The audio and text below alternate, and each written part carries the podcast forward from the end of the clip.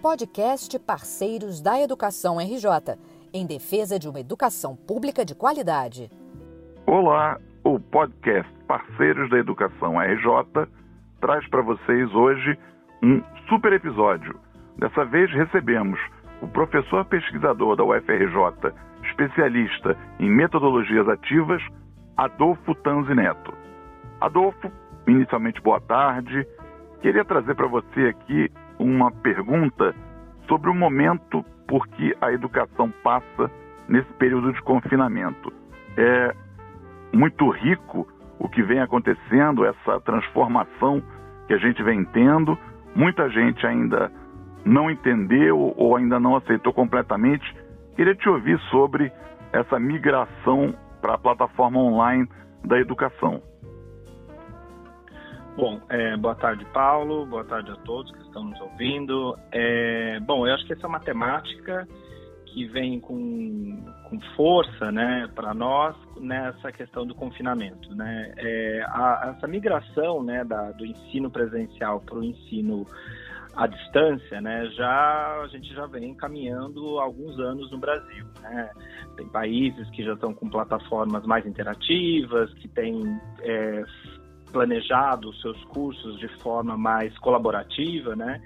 E aqui no Brasil, todo mundo que trabalha com, com educação, no, na, na, perspectiva de uso de tecnologias digitais, sabe de quais são os, quais são as, os, os desafios que nós temos aqui no Brasil, desde a questão de ferramenta, de, de conexão de Wi-Fi e, e, a questão até de preparação de aula, formação de professores. Né? Nós temos uma questão é, é, complicada no Brasil. Né? Poucos dos cursos de licenciatura hoje formam um aluno para ser professor no contexto digital. Né? Então, isso também é um desafio que a gente discute na universidade, disciplinas que discutam material didático digital, material didático para ferramentas digitais, né? Então, eu acho que o confinamento acabou que nos trouxe goela abaixo, né? Vamos trabalhar agora com esse espaço digital, né? Eu acho que a, o grande desafio hoje para nós que está posto é pensarmos a transposição didática disso, né? Isso não é uma tarefa fácil, não é uma tarefa que a gente pega o que a gente usava na sala de aula presencial e, e digitaliza e joga tudo para esse espaço digital. Né? Tem, a gente tem aí um, um, passo grande que tem que ser dado, que é entender esse espaço digital. Né? E, e, como é que isso, como é que se dá as interações no espaço digital, que é diferente do, do quando nós estamos ali no, no, no espaço presencial. Né? Então, é, eu acho que a gente está agora nesse momento de repensar as nossas práticas didáticas, né? E tentar é, é, propor para os alunos, né, que estão nas suas casas, como é que nós vamos é, se aproximar do conhecimento, né? Mas eu acho que também, Paulo, isso não se distancia do que a gente já vem discutindo em termos teóricos, né? Quando a gente vai falar na questão do mundo pós-moderno, quer dizer, esse mundo pós-moderno, como é que nós nos aproximamos do conhecimento? A gente já sabe em termos teóricos, né, nos livros, que a gente já vem discutindo, quer dizer, o espaço de aprendizagem no Facebook, o espaço de aprendizagem no Instagram, é, é, a questão mesmo do próprio Google, né, que a minha geração e a sua, a gente tinha a Barça, né, que era onde a gente consultava o material, quer dizer, como é que nós hoje aprendemos, né, nós aprendemos só com o conteúdo de sala de aula, né, é só com as interações que nós temos com o professor, hoje a gente, ou a gente tem hoje um mundo de outras interações né, com, com ah, o contexto que está ali posto para nós, que está no nosso celular. Né? Eu consigo acessar, eu consigo. É, é, eu lembro até, eu sempre dou esse exemplo, né? Na minha geração, a professora pedia para a gente ler um livro, que normalmente era um livro, vamos dar o exemplo do livro de Iracema. Esse livro estava dentro da biblioteca, que tinha as anotações lá de todas as pessoas que passaram por lá para ler aquele livro, ou é, é, era um livro que a professora tinha conhecimento daquela versão, né? Que estava ali na biblioteca da escola e esse era o nosso acesso, né? Então hoje, se eu peço para esse aluno ler um livro Iracema, eu tenho alunos que vão ler resumos na internet, que vão ler críticas sobre o livro, que vão ler é, trabalhos de conclusão de curso que usaram o livro Iracema, né? Então você tem tudo isso vindo para sua sala de aula, né? Então é, é, é, o conhecimento não está mais na mão de um só. Na verdade, nunca esteve, mas no, no, no, se a gente for pensar na era analógica, né, de um certo modo as pessoas entendiam que o conhecimento estava só na mão do professor e isso era passado para o aluno. Né? Hoje nós temos novos desafios, né, que é esse conhecimento que está para todos. Né? Não necessariamente que esse conhecimento ele venha de forma tão fácil, né? A gente sempre fala, o aluno, a geração X, a geração Y, quer dizer, eles não necessariamente sabem pesquisar, usar o Google para pesquisa, né? Esse, esse, essa juventude digital, ela tem um foco muito no uso de tecnologia para diversão, né? E aí o nosso trabalho na escola hoje tem sido como é que eu uso a tecnologia, né, tecnologia digital, para aprender. Né? E como é que você interpreta, Adolfo, uh, à luz dessas novidades todas e do que a pandemia, como você disse, nos botou goela abaixo? Como é que se interpreta a iniciativa do Ministério Público do Rio de Janeiro de propor o cancelamento, a suspensão pela Secretaria de Estado de Educação do Rio de Janeiro das aulas online por conta de um suposto desnivelamento e algumas outras premissas que eles levantaram. Eles estão na contramão? É, eu acho assim, a, a questão do ensino à distância, né, Paulo, é, a gente que é, eu trabalhei muito tempo com isso, né, a gente tem os enfrentamentos de pessoas que não acreditam que, que é possível você aprender à distância, que acham que a qualidade do curso muda, né? E, e a gente tem é, pesquisa que vai falar, né?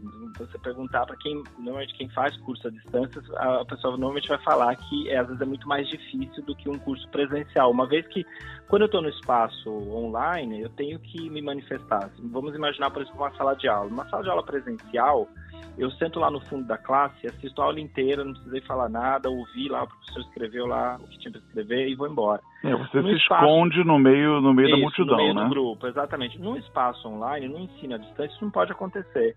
Porque a sua participação ali, o que você escreve, a sua participação no fórum de discussão, a sua participação na, na construção dos trabalhos, é isso é o que mostra, isso é o que te dá a presença na aula né? Não é a chamada, né? Porque a chamada não tem no espaço online. Então isso acaba trazendo para quem acha, muitas vezes, a gente tem até uma das grandes problemas do ensino à distância é a evasão né? Porque as pessoas entendem que vai ser um curso mais fácil, não, eu vou fazer de casa e não é, né? Você tem que estar atento, participando diariamente, né? Eu, eu lembro quando eu fiz na primeira, fiz uma especialização até pela Federal Fluminense aqui do Rio, quando morava em São Paulo, e eu lembro que era, eu saía de casa, tinha uma proposta no fórum de discussão, eu saía para trabalhar, eu voltava, tinha 300 postagens. Então eu tinha que ler para entender o que, qual era o que estava se discutindo ali, né? E eu tinha que participar, porque se eu não aparecesse no fórum, é, né, entendido que eu não que eu não estou na sala de aula, né? Então isso tra trazer para mim assim foi foi um desafio porque foi muito mais trabalhoso se eu tivesse indo lá no curso à noite fazer as aulas da especialização. Mas eu acho que voltando ao, ao ponto que você trouxe, né, da questão de como a, o Rio de Janeiro está tratando a questão da proibição, acho, da, dessa, do, do curso online, né, nesse momento de pandemia, é, volta essa discussão que eu estou falando de é, o quanto as pessoas acreditam ou não que o curso à distância pode dar resultado. Né? E eu acho que a gente tem que dar um passo à frente. Né? Primeiro que eu acho que a gente tem que discutir hoje é como é que nós nos aproximamos do conhecimento. Né? Hoje nós aproximamos o conhecimento de formas diferentes. Quer dizer, antigamente você tinha um professor, era a tua única fonte de, de questionamento, de dúvida, né? Era ali, era aquele momento daquela aula, né? Então, se eu perdia aquela aula, normalmente tinha que sair pegar o caderno de algum colega para entender o que aconteceu. Hoje, né? Eu tenho aí uma gama de opções né, de, até pode ser até com esse colega, mas talvez seja pelo WhatsApp ou pela foto que ele vai me mandar do caderno das anotações que ele fez, né? É, não estou deixando de lado é, que, o, que o Brasil enfrenta é, uma desigualdade social imensa e que a gente sabe que nem todas as pessoas têm computador em casa, que nem todas as pessoas têm Wi-Fi em casa, mas eu acho que isso não pode ser um motivador para a gente desistir de um projeto. Né? Eu acho que isso talvez seja um, até uma discussão para se falar, tá, então nós precisamos melhorar essa questão de acesso à internet a todas as comunidades, a todos os, a todos os, os bairros do, do, do, nosso, da nossa cidade, do Rio de Janeiro, do nosso estado do Rio de Janeiro. Né?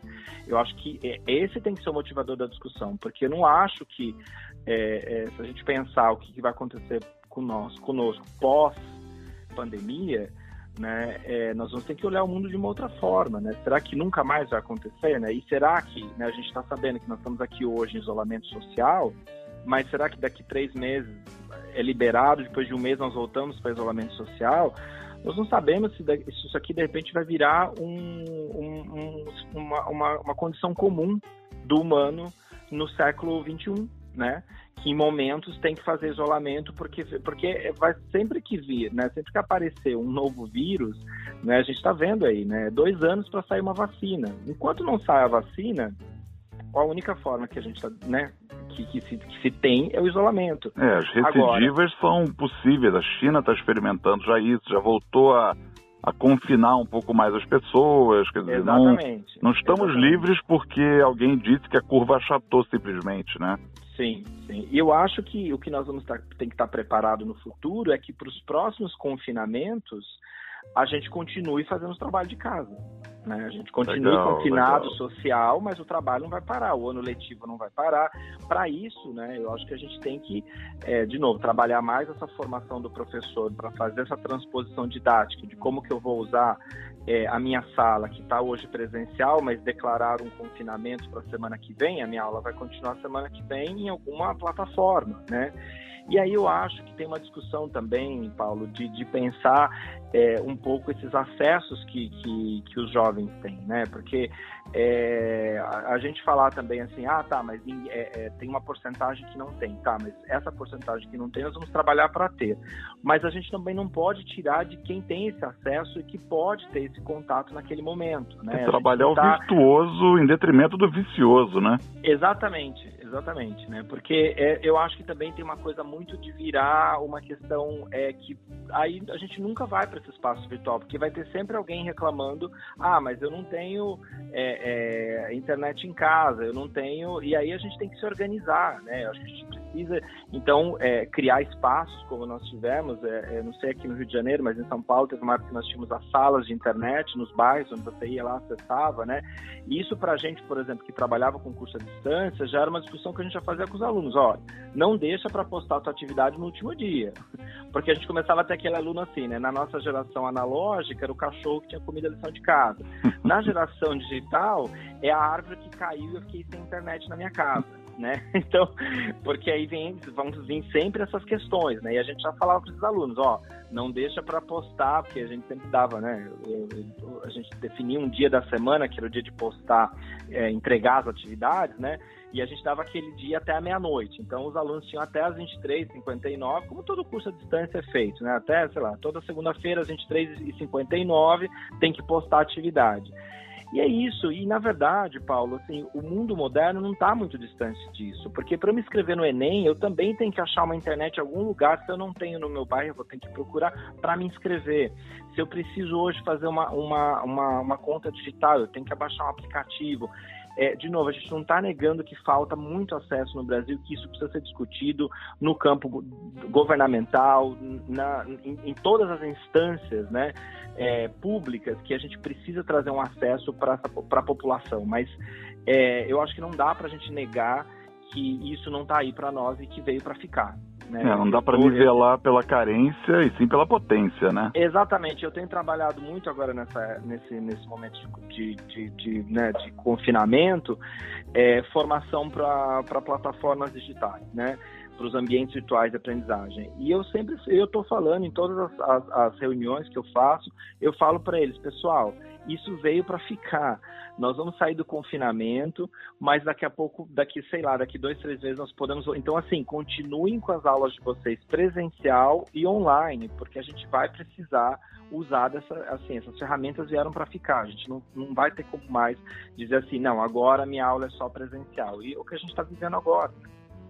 E para fechar, Adolfo, esse papo nosso, queria ouvir um pouquinho do teu dia a dia. Você tem um pé na universidade, me contou que acabou de assistir a uma defesa de tese de mestrado virtualmente e um outro pé na escola, no ensino fundamental, trabalhando metodologias ativas com a criançada. Como é que as metodologias ativas se inserem nesse ambiente online? Como é que está o teu dia a dia nesse período de confinamento? Bom, é, eu acho que a gente está. Tá, eu, eu, no meu caso, acho que estou trabalhando mais do que estava no presencial, né? Porque a gente acaba tendo mais demandas e, e todas essas questões também de, de, formação, né? Porque foi pego de surpresa, né? Eu, igual eu falo, eu venho há muito tempo discutindo tecnologia na sala de aula e as pessoas, né, ah, vamos em algum momento a gente faz, mas agora com, com, essa questão do confinamento chegou o momento de entender então como é que funciona esse espaço, né? Mas é, a gente, eu tenho trabalhado praticamente é, de casa, né? Uma coisa que eu fiz no departamento que eu trabalho foi digitalizar boa parte do departamento, então eu tenho isso no Google Drive, então se eu precisar acessar um documento, uma assinatura, eu tenho aqui no meu computador, então eu tenho fácil acesso para isso. É, alguns cursos de pós-graduação liberaram né, para que a defesa fosse feita via é, é, é, é, virtual, né, que não precisasse ter a presença de ninguém. Então isso tem funcionado também muito bem. A gente tem ferramentas hoje que não demanda de muita internet. É, as pessoas ainda têm aquela visão muito daquele Skype no começo, né, de que sempre caía, a qualidade era ruim e tal. Mas a gente tem hoje assim uma gama de ferramentas para fazer é, é, reuniões, né, online e que super funcionam. Eu já participei de várias bancas, na verdade, mesmo em, antes, né, do confinamento, a gente está dentro da universidade é, enfrenta constantemente é, a, uma queda no nosso, é, no nosso orçamento, né? Então, é, eu já sou uma geração de professor que as bancas que eu participo, as universidades não têm dinheiro para me mandar, por exemplo, uma defesa de um doutorado no Acre. Então, eu faço isso de casa, né, via Skype, mesmo quando a gente não estava em isolamento, isso já acontecia. O que, o que, o que não tinha era estar tá todo mundo é, online, né? Normalmente era o, o pelo menos o, o, presidente da banca e o, e o, e o aluno que ia defender, o aluno que ia defender, presencial. E agora a gente está fazendo isso totalmente é, à distância, gravando, né? A gente está gravando para ter como um documento de prova mas que está funcionando super bem, né? E eu acho que, é, Paulo, essa, é, essa questão da, das metodologias ativas, né, que é uma discussão de trazer tecnologia para a sala de aula, criar um outro espaço sem ser só o presencial, né, quer dizer, esse, esse professor ter essa é, esse terceiro espaço aí com, com os alunos, né, que quando sai da aula, então você tem lá um ambiente virtual em que os alunos comentam como foi a aula, ou continuam uma atividade tal, que é a proposta da metodologia da, da, do ensino híbrido, das metodologias ativas, né? Eu acho que faz mais, é, é, é cada vez mais faz sentido, né, para quando a gente está numa situação dessa, né? Porque o professor que já trabalha com isso, que já trabalhava com estações, que já trabalhava com outros ambientes é, fora da sala de aula, né? Então, ou mesmo sendo um blog, sendo um, um, grupo no WhatsApp, o que fosse, hoje ele está em contato com os alunos dele. Eles entraram em confinamento, tem vários é, testemunhos de professores que falaram assim, nossa, que bom que eu tenho meu grupo de WhatsApp com meus alunos, a gente está mandando, mandei atividade para eles, eles estão lendo, é, a gente fez um vídeo essa semana, ou professores falam assim, ah não, eu tinha um, um Google Classroom, a gente está usando com eles tal, então é, esse professor que já vinha pensando esse, esse outro espaço além, além escola, né, além o prédio físico, está conseguindo dar conta né, dessa, dessa, é, desse estado que nós estamos vivendo agora, né?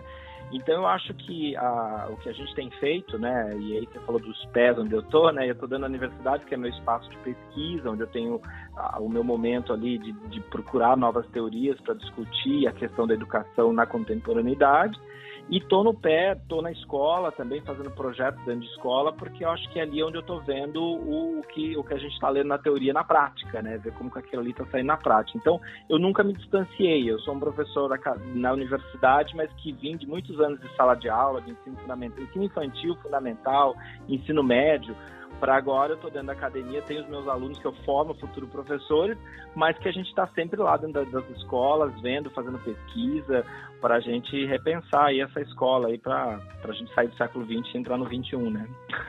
Tá em tempo, tá na hora de a gente entrar tá no século XXI. Professor Adolfo Tanzi Neto, professor pesquisador da UFRJ, especialista em metodologias ativas, eu agradeço muito, em nome do podcast Parceiros da Educação RJ, por essa entrevista. Eu que agradeço, Paulo. A hora que você precisar, estamos aqui. Obrigado.